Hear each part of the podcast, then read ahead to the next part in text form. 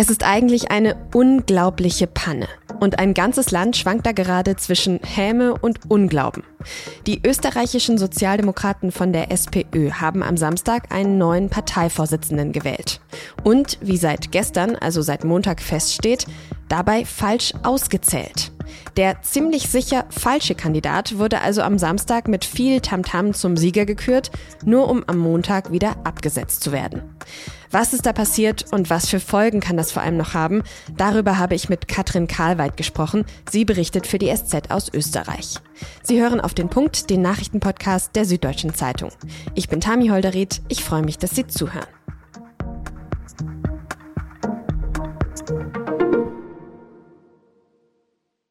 Ja, zu sagen, dass es ein ereignisreiches Wochenende in Österreichs Politik war, das wäre wohl deutlich untertrieben.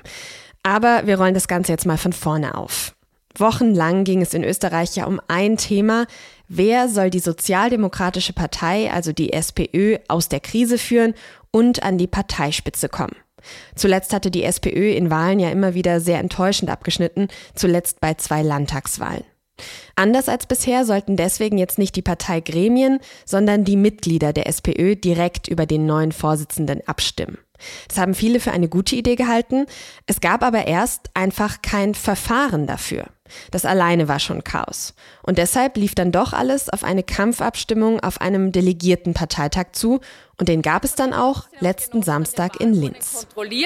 Inklusive eurer Ausweise. Bitte auch den Ausweis. Es treten an Andreas Babler, ein Newcomer auf Bundesebene, und Hans-Peter Doskozil, immerhin Landeshauptmann eines Bundeslandes, also quasi Ministerpräsident und schon lange für Höheres gehandelt. Und können ein Ergebnis präsentieren. Vielen Dank, bis in einer halben Stunde. Nach der Abstimmung wird dann der Sieger verkündet. Somit ist mit 316 Stimmen und 53,02 Prozent Hans-Peter Doskozil neuer Bundesparteivorsitzender und Spitzenkandidat für die kommende Nationalratswahl. Herzlichen Glückwunsch. 53 Prozent für Doskozil, 46,8 Prozent für Babler. Doskozil ist damit neuer Vorsitzender der SPÖ. Zumindest für 48 Stunden. Denn einen Tag später fällt österreichischen Journalisten auf, eine Stimme fehlt bei der Auszählung. Und auf der Suche nach dieser verlorenen Stimme kommt man dann bei der SPÖ noch einem ganz anderen Fehler auf die Spur. Die Stimmzettel haben leider nicht mit dem digital verkündeten Ergebnis zusammengepasst. Aufgrund eines technischen Fehlers eines Mitarbeiters in der Excel-Liste wurde das Ergebnis vertauscht. Das sagte Michaela Grobesa, die Vorsitzende der Wahlkommission. Also nicht 53 Prozent für Doskozil, sondern für Babler. Neuer SPÖ-Chef wäre demnach also Andreas Babler. Doskozil, also der, der jetzt doch nicht neuer Chef ist, der spricht hinterher von einem Tiefpunkt für die Sozialdemokratie. Und auch der wahrscheinlich neue Vorsitzende Andreas Babler kann sich nicht so richtig freuen, denn am Dienstag ist die Wahlkommission nochmal zusammengekommen, weil immer noch Zahlen und Stimmzettel nicht gestimmt haben. Was dabei nun herausgekommen ist und wie groß der Schaden für die SPÖ sein mag, das habe ich die SZ Österreich-Korrespondentin Katrin Karlweit gefragt. Katrin, ich weiß nicht, ob du eine Antwort auf diese Frage hast, aber ich stelle sie dir jetzt mal trotzdem. Wie kann sowas passieren? Ich glaube, wenn die SPÖ das wüsste, wären da viele Leute sehr viel glücklicher. Ich fürchte, es ist eine Mischung aus Schlamperei und Inkompetenz und Hektik. Sie wollten sich kompetent zeigen, schnell zeigen. Sie wollten ein gutes Ergebnis in einer guten Zeit. Sie wollten vielleicht auch einfach zu viel und haben dabei alle Fehler gemacht, die man machen konnte. Und es ist ja immer noch nicht klar, wie diese Wahl jetzt tatsächlich ausgeht oder ausgegangen ist, denn am Dienstag, wir sprechen jetzt um 14 Uhr, wurde ja dann nochmal eine Wahlkommission einberufen, weil die Zahlen und Stimmzettel immer noch nicht gestimmt haben. Was ist denn aktuell jetzt der Stand bei euch? Also das Chaos äh, geht weiter. Es ist immer noch dieselbe Wahlkommission, die jetzt zum dritten Mal auszählt. Allerdings hat sich inzwischen die Chefin dieser Kommission, die diese Misere mit verantwortet, äh, am Morgen äh, zurückgezogen und gesagt, ich übernehme die Verantwortung. Ähm, das muss jetzt leider nach Hause gehen, ist dann durch einen Hinterausgang in der SPÖ-Zentrale verschwunden. Der Rest zählt immer noch, diesmal mit einem Notar. Während wir sprechen, bereitet sich offenbar die SPÖ darauf vor, nochmal rauszugehen und zu sagen, wie es jetzt weitergeht. Es ist alles immer noch möglich. Es kann sein, dass sie möglicherweise, wenn jetzt das Ergebnis mit dem von gestern übereinstimmt, was man ja nicht mehr zu hoffen wagt, sagen, okay, wir lassen es so. Also Andreas Babler, der am Samstag eigentlich offiziell sozusagen nominell verloren hatte, ist nun tatsächlich, nachdem wir die Zahlen korrigiert haben, der eigentliche, der wahre, der wirkliche Parteivorsitzende. Oder Sie sagen, es ist uns alles so peinlich und wir haben die Statuten nicht eingehalten und die äh, Bestimmzettel sind nicht richtig aufbewahrt worden. Dann kann es auch sein, dass es nochmal einen neuen Parteitag gibt, möglicherweise mit einem einzigen Kandidaten, denn der Unterlegene, der am Samstag ja noch als Sieger ausgerufen worden war, nämlich Hans-Peter Doskozil, hat sich ohnehin schon zurückgezogen. Hm. Okay, du sagst alles immer noch offen. Was aber ja schon klar ist, ist, dass es auf jeden Fall eine riesige Peinlichkeit für die SPÖ ist, was da stattgefunden hat. Du hast gerade schon ihn angesprochen. Doskozil hat von einem Tiefpunkt für die österreichische Sozialdemokratie sogar gesprochen. Was glaubst du denn, wie groß ist der Schaden deiner Einschätzung nach? Naja, ich meine, diese ganze Debatte über die äh, falsch ausgezählten Wahlzettel, die Pannen bei dem Zusammenrechnen, des, die legendäre Excel-Liste, die offenbar falsch eingetragen wurde, das wird sich natürlich in den nächsten Tagen und Wochen legen. Äh, augenblicklich lacht die Welt über die SPÖ und ein bisschen irgendwie auch über Österreich, wo immer wieder solche Sachen passieren. Aber das ist natürlich nicht das eigentliche Problem. Das eigentliche Problem besteht meines Erachtens aus zwei Teilen. Zum einen wurde Andreas Babler, dem Sieger der Herzen, im Grunde der Staat vermasselt. Er hat am Samstag eine äh, gute und sehr mitreißende Rede gehalten. Viele Leute haben gesagt, das äh, ist eigentlich nicht zu toppen, der müsste der Parteivorsitzende sein. Dann hat er seine Niederlage eingeräumt, ist nach Hause gefahren.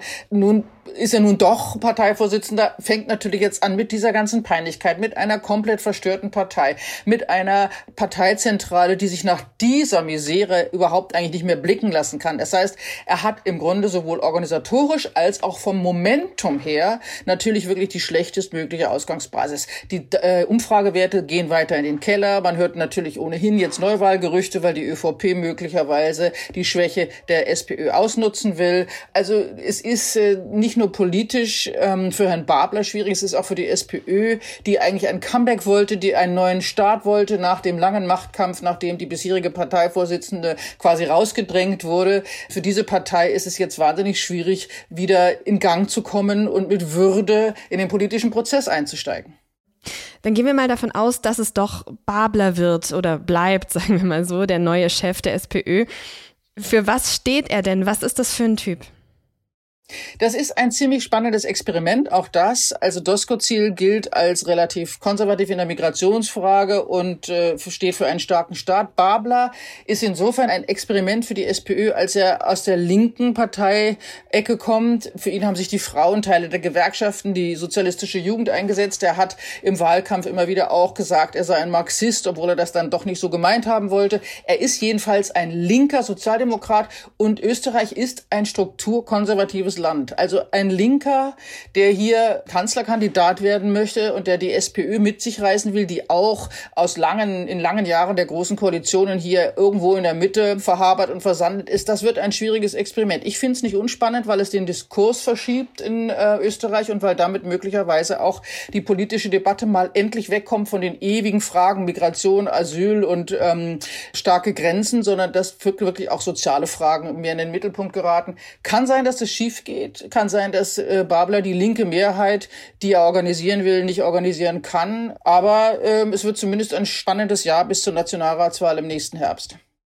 Genau darüber wollte ich gerne auch noch mit dir sprechen. Was bedeutet denn jetzt dieses Chaos für diese Wahl? Du hast vorher schon die Umfragewerte angesprochen. Da führt ja äh, gerade aktuell die FPÖ deutlich. Das ist schwer vorauszusagen, weil man ja zum einen nicht weiß, ob es nun vorgezogene Neuwahlen gibt, was die anderen Parteien damit machen. Am stärksten ist ja zurzeit die FPÖ, also die Freiheitlichen, die Rechtspopulisten, in Teilen Rechtsextremisten, die bei irgendwo knapp unter 30 Prozent liegen. Die feixen natürlich. Doskozil und Babler, also beide, der bisherige und der eigentliche Sieger hatten und haben ausgeschlossen, mit der FPÖ zu koalieren. Ob sie mit der ÖVP koalieren würden und also eine neue große Koalition bilden würden, ist auch sehr fraglich. Aber daraus folgt im Grunde, dass es sowas wie einen Lagerwahlkampf geben wird. Also Schwarz-Blau möglicherweise, FPÖ mit ÖVP gegen die sozusagen die Linken, die Grünen, die Neos.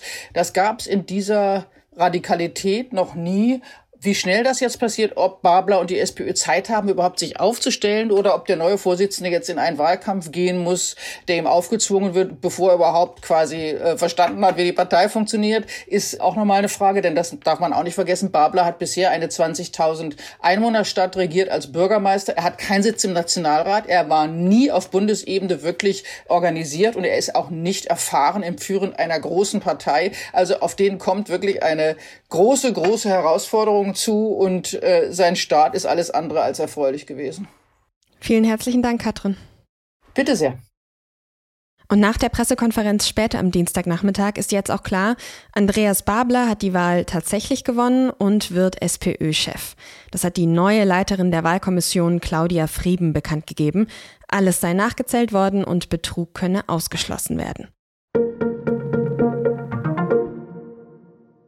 Der Europäische Gerichtshof für Menschenrechte hat Russland verurteilt. Und zwar, weil russische Behörden nach dem mutmaßlichen Giftanschlag auf den Kreml-Kritiker Alexei Nawalny nicht gut genug ermittelt haben. Russland habe damit gegen die Europäische Menschenrechtskonvention verstoßen. Laut dem Gericht sind die russischen Behörden besonders zwei Vorwürfen nicht nachgegangen, dass es bei dem Mordversuch ein politisches Motiv gegeben haben könnte und dass eine verbotene chemische Waffe eingesetzt worden sein soll. In Russland hat heute auch ein neuer Prozess gegen Nawalny begonnen. Dabei geht es um Vorwürfe von Extremismus.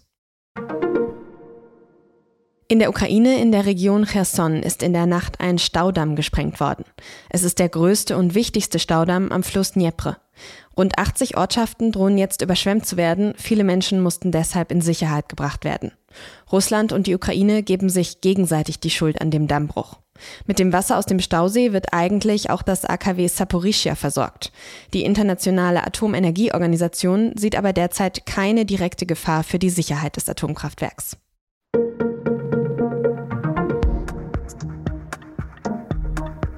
So wie diese Nachricht gerade eben, bekommen wir in Deutschland ja täglich, stündlich Updates darüber, was im Krieg in der Ukraine passiert. In Russland ist das aber anders. Da wissen viele nur sehr wenig vom Krieg. Und manche blenden ihn einfach aus.